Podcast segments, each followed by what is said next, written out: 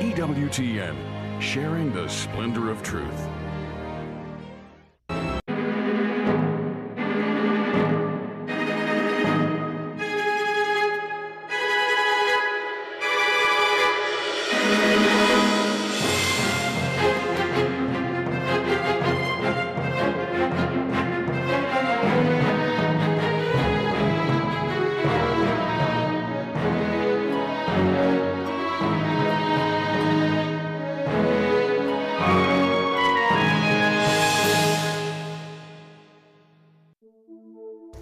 Estimados amigos, estamos en este nuevo programa de la serie El demonio de la sedia.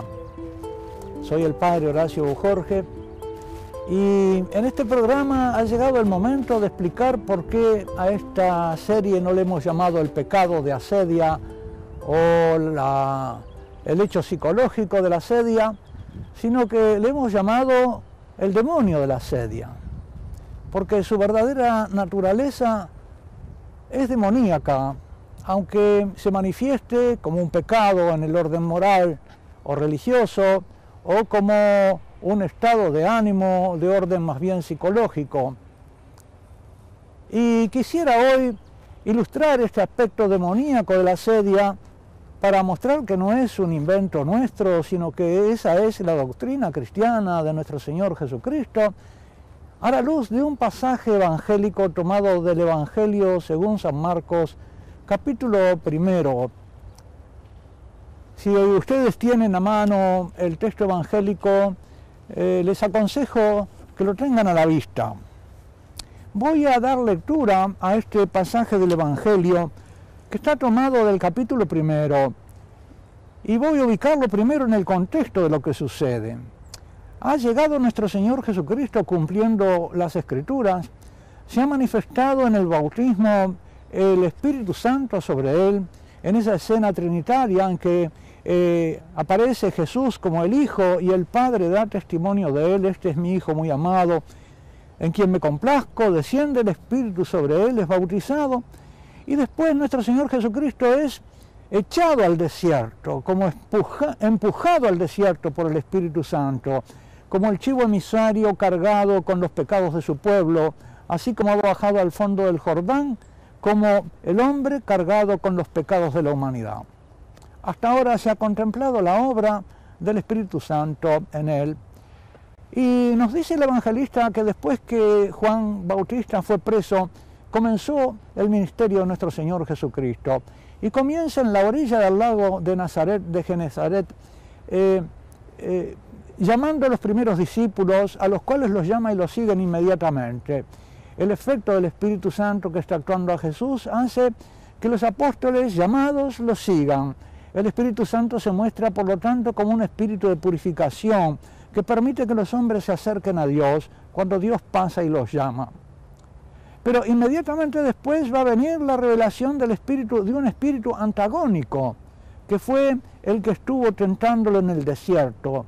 Y ese es el espíritu que se llama espíritu impuro. ¿Impuro por qué? Porque el Espíritu Santo es puro porque acerca a Dios, hace puro para acercarse a Dios, nos hace puros como Dios y dignos de acercarnos, mientras que el espíritu impuro separa a los hombres de Dios, no permite que se acerquen y no permite tampoco que reconozcan la autoridad de aquel Dios que hecho hombre aparece entre los hombres. Y esta escena es en la sinagoga de Cafarnaúm. Las vocaciones de los discípulos, de los primeros discípulos, de los pescadores, han sido un viernes por la mañana, mientras todavía ellos estaban trabajando. Como sabemos, el sábado, el viernes por la tarde comienza el sábado. Y al llegar la tarde de ese mismo viernes en que ha llamado los discípulos, él con Pedro y Juan, eh, Santiago, Andrés, llegan y entran en la sinagoga de Cafarnaúm. Y allí es donde se va a manifestar por primera vez este espíritu impuro que actúa oponiéndose a que los hombres reciban el mensaje de nuestro Señor Jesucristo. Es un espíritu que se presenta aparentemente como de indiferencia, pero que se revela como un espíritu de miedo y después se manifiesta como un espíritu que conociendo a Dios no lo ama, un espíritu de desamor, de oposición a Dios. Es importante, por lo tanto, que nos detengamos a leer en el texto evangélico este retrato revelado del espíritu impuro. Corren muchas imágenes acerca del demonio. Por eso cuando hablamos del demonio, a veces hay personas que se asustan o dicen, bueno, pero están hablando siempre del mal, están hablando de cosas, esta no es la visión, Dios es un Dios de amor, no tenemos que hablar de esos temas negativos, del infierno, de la condenación, con eso, como me decía un joven, ustedes los sacerdotes apartan a la gente del mensaje divino. No es así. Si no conocemos el mal, tampoco conocemos el bien.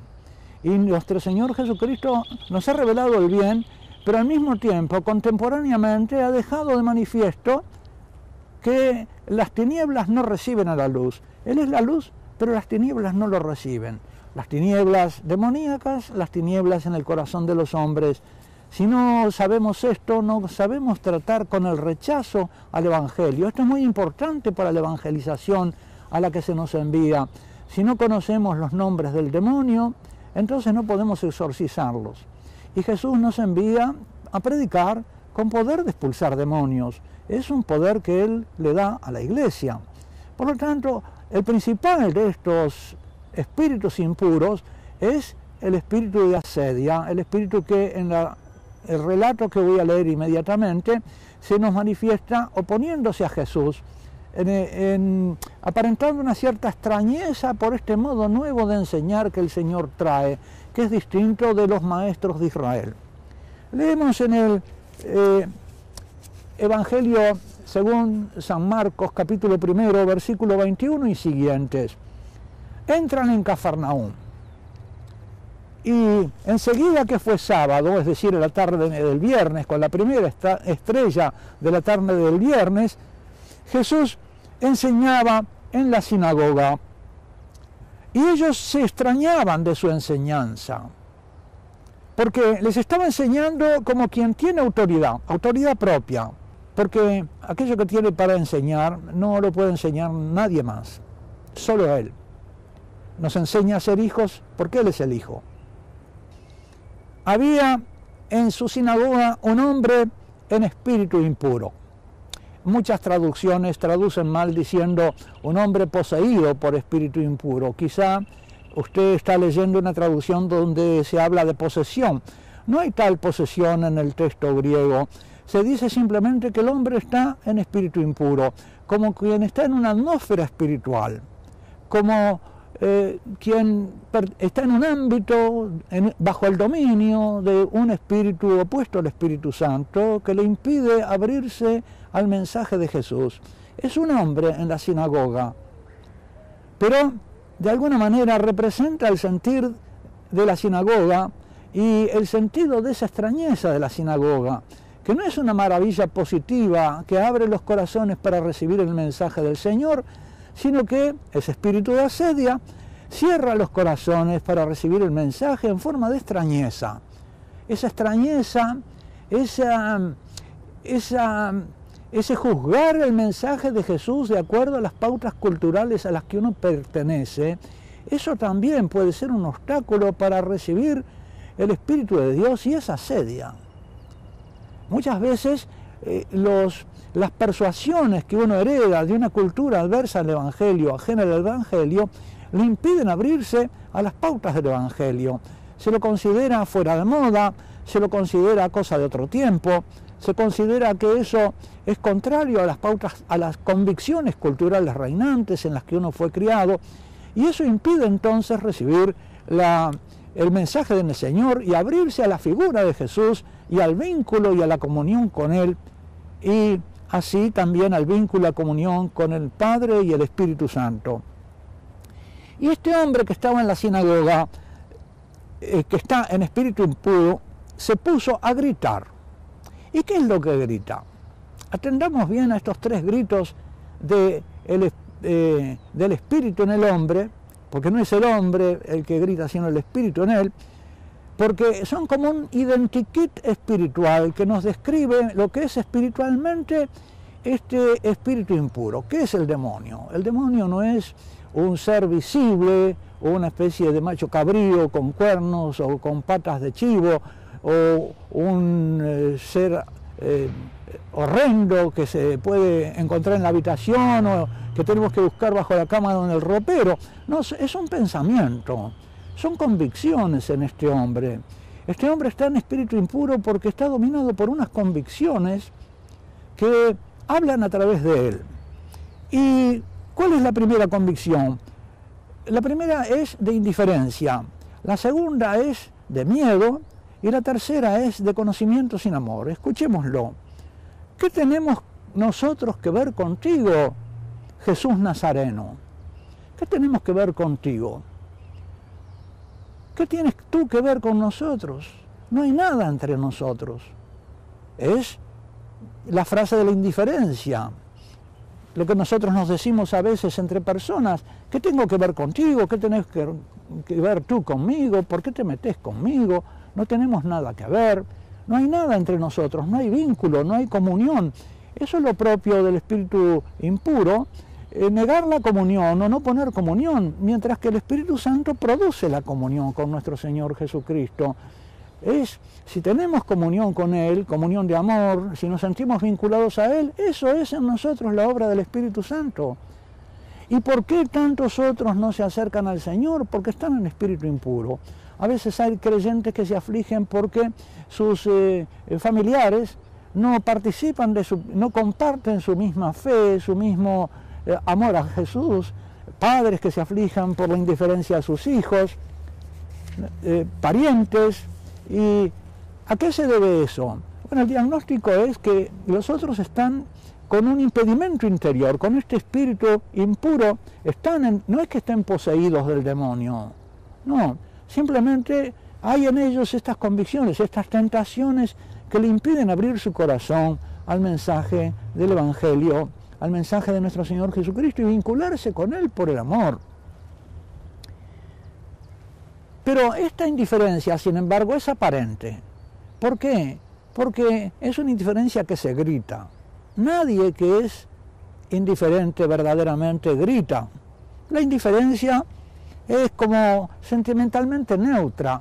Me es indiferente, ni me detengo, ni lo miro. ¿Por qué este grito?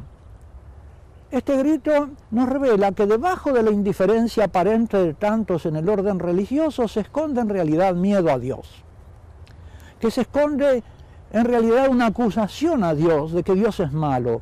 Y es lo que se revela en la segunda frase que dice y que grita este hombre en espíritu impuro, porque dice, has venido a destruirnos, has venido a destruirnos, tú eres malo, tú nos destruyes, eres un mal para nosotros. Este segundo grito nos revela lo que hay debajo de esa aparente indiferencia.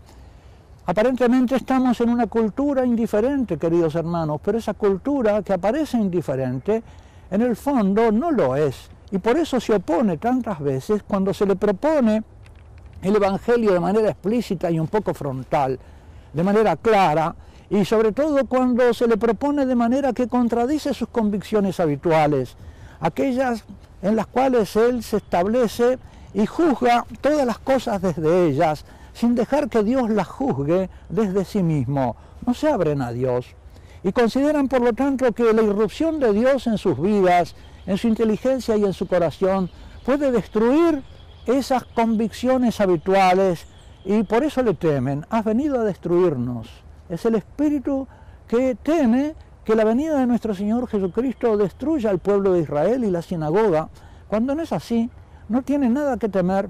Y si, abre y si se abriese a nuestro Señor Jesucristo, sería confirmado en su verdad más profunda, sería llevado precisamente a la comunión con el Padre, con el Dios de Abraham, Isaac y Jacob, que es en Jesucristo, se revela en Jesucristo como el Padre y que nos da con su Hijo el Espíritu Santo. Y por fin llega un tercer grito de este hombre, ya sabemos quién eres. Algunas traducciones producen, eh, eh, traducen en singular, ya sé quién eres. Pero muchos textos, los textos griegos más acreditados y más lógicos, son los que eh, formulan las tres, los tres gritos del Espíritu Santo en el hombre en forma plural. ¿Qué tenemos que ver contigo? ¿Qué tienes que ver tú con nosotros? Has venido a destruirnos, sabemos quién eres. Y ahora nos sorprendemos, porque este es un hombre que está hablando, sin embargo, en plural. No dice, eh, ¿qué tienes que ver conmigo? ¿Has venido a destruirme? ¿O ya sé quién eres? Sino que habla las tres veces en plural. ¿Qué tienes que ver con nosotros? Has venido a destruirnos. Sabemos quién eres. Este sabemos quién eres es una expresión que implica el conocimiento, pero que niega el amor. Sabemos quién eres, pero no te amamos. Sabemos quién eres, pero te tememos. Sabemos quién eres, pero te acusamos de ser malo para nosotros. Y por lo tanto no tenemos nada que ver contigo, ni tú tienes nada que ver con nosotros, ni queremos tener nada que ver. Noten ustedes, queridos hermanos, entonces, como aquí está el retrato demoníaco, el espíritu impuro que es. Es un espíritu que aparece como indiferencia, que se manifiesta como odio a Dios y como un conocimiento que no se mueve al amor, sino al odio. Un temor y una acusación a Dios. Recordemos los pecados contra el amor de Dios de los que nos habla el catecismo de la Iglesia Católica. El primero de ellos es la indiferencia, el segundo de ellos la ingratitud, el tercero la tibieza, el cuarto la asedia, que es esto, que estamos describiendo, el, el demonio, por eso es un demonio. Esta es la causa por la cual esta serie, el motivo por el cual esta serie se llama El demonio de la asedia porque acá tenemos su retrato espiritual, su identiquita espiritual, en estos tres gritos de una fingida indiferencia que se traiciona por la alteración del ánimo, que grita, ¿por qué? Porque esconde un temor a Dios, un miedo a Dios y porque esconde esa acusación a Dios como malo. Jesús, el Hijo del enviado de Dios, es visto aquí como un mal, un mal para ese hombre, pero también para mal para su pueblo. Y hay una revelación siguiente, cuando nuestro Señor Jesucristo exorciza a este demonio, dice, cállate y sal de él. Y quiero detenerme con ustedes a leer y comprender lo que esto significa. Fíjense que el hombre ha venido hablando de nosotros y Jesús lo increpa en singular no admite que ese demonio tenga una representación colectiva y que pueda hablar en plural, que tenemos que ver contigo, eh, sabemos, has venido a destruirnos, sabemos quién eres, sino que le dice, cállate y sal de él. Lo impreca, no enfrenta al hombre. Notemos que Jesús nos enseña aquí a distinguir entre el hombre y el espíritu que está en el hombre. Y le dice, cállate y sal de él. Este hombre estaba en espíritu en espíritu impuro, pero el espíritu impuro estaba también en este hombre. Nosotros tenemos que reconocer y aprender a conocer de, nuestro Señor Jesucristo, que nos lo enseña, que cuando vamos a, eh, a predicar, que cuando presentamos el Evangelio y nos encontramos con el rechazo, tenemos que distinguir entre la persona y el espíritu que habla a través de la persona. Esta es una enseñanza importantísima para la evangelización. Porque si somos enviados a evangelizar, nos encontraremos el rechazo de las personas.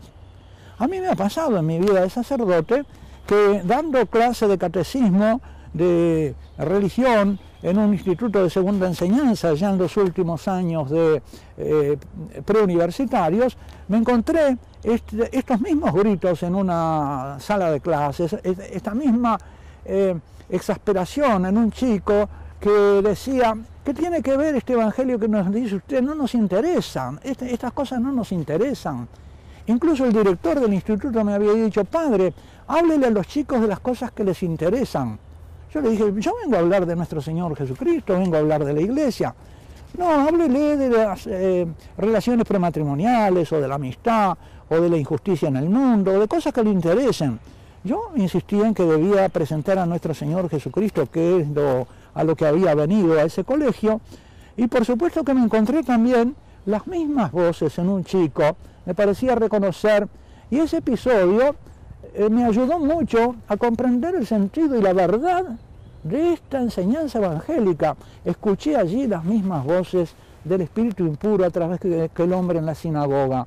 Esto, ¿qué tiene que ver la fe con la vida? Esto no nos interesa. Y después, hablando con ese chico aparte, me, me, confesó que él estaba enojado con Dios porque le había pedido la sanación de su papá que estaba con cáncer y él no lo había atendido, de modo que Dios él lo consideraba malo, malo y destructor. Has venido a, eh, a destruirnos, eres malo. Y además me dijo que ya las hermanas le habían hablado mucho de todas estas cosas de la catequesis, que él sabía todas esas cosas. Y yo reconocí entonces esa voz de él, sabemos quién eres, sabemos quién eres, pero no te amamos.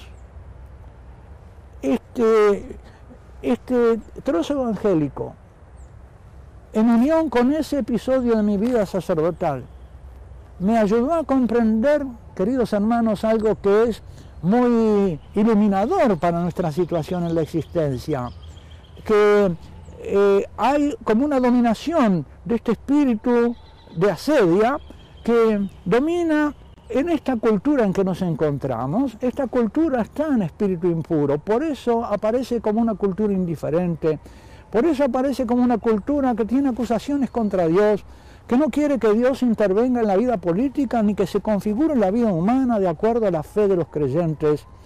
Y por último, que maneja incluso la teología, pero sin fe, sin amor. Y hay, por lo tanto, un conocimiento de Dios sin amor. Entre los libros que escribí hay uno que se titula Teologías deicidas, y es ciertamente doloroso el hecho de que muchas teologías, muchos discursos acerca de Dios, en vez de llevarnos a la comunión con Dios, no nos llevan a la comunión, sino que de alguna manera hasta nos apartan de ella y nos llevan a un discurso que, eh, hablando de Dios, nos aparta de Él, no nos lleva a la comunión. Eso lo observaba ya el eh, autor judío eh, Buber en uno de sus escritos, diciendo que el pensamiento acerca de Dios del tiempo de la ilustración es un pensamiento que hablando de Dios aparta de él y que por lo tanto hay que volver a un discurso más unido a la Sagrada Escritura. Y lo mismo ha encontrado o, o percibido el actual Papa Benedicto XVI en su libro Jesús de Nazaret. En su prólogo él ha dicho que el discurso acerca de nuestro Señor Jesucristo, lo que se escribe y lo que se dice acerca de nuestro Señor Jesucristo en los últimos 40, 50 años, no es un discurso que lleve a la comunión con Jesucristo, sino que es un discurso que aparta de Él, aparta por lo menos de la comunión, que hace de Jesucristo un objeto acerca del cual se habla, pero que no nos lleva verdaderamente a la comunión con Él. Y que precisamente para lograr eso para lograr una presentación de Jesucristo que nos lleve a la comunión, él se sintió movido a hablar de Jesús de Nazaret en estas obras que nos está brindando. Para terminar este espacio sobre el demonio de la sedia, quiero señalar entonces las enseñanzas importantes que nos dejan para conducirnos nosotros en nuestra vida evangelizadora y para reconocer el fenómeno de la sedia a nuestro alrededor y no sucumbir a él, porque si no nos puede agarrar. Y es distinguir entre las personas y el espíritu en que están. Y es pedirle a nuestro Señor Jesucristo cuando lo encontramos que Él le ordene a ese espíritu impuro, que le diga, sal de Él, que con su autoridad exorcice ese espíritu impuro de la sedia en las almas, en nuestra cultura, en nuestras familias, en la sociedad, porque estamos en una civilización dominada por el príncipe de este mundo, por el príncipe de la sedia, y por eso hay tanta resistencia en tantos, incluso gobernantes y gente que tiene el poder para eh, hacer el bien o hacer el mal, esa resistencia para recibir el mensaje de Jesús. Por lo tanto, uno de los remedios principales contra este demonio de la sedia es el exorcismo. nosotros tenemos que rezar frecuentemente la oración de San Miguel Arcángel, que antes se rezaba siempre después de cada misa y que ahora está volviéndose a orar, porque se reconoce que es el poder de nuestro Señor Jesucristo el único que puede vencer a este obstáculo demoníaco de la sedia para que el reine en los corazones.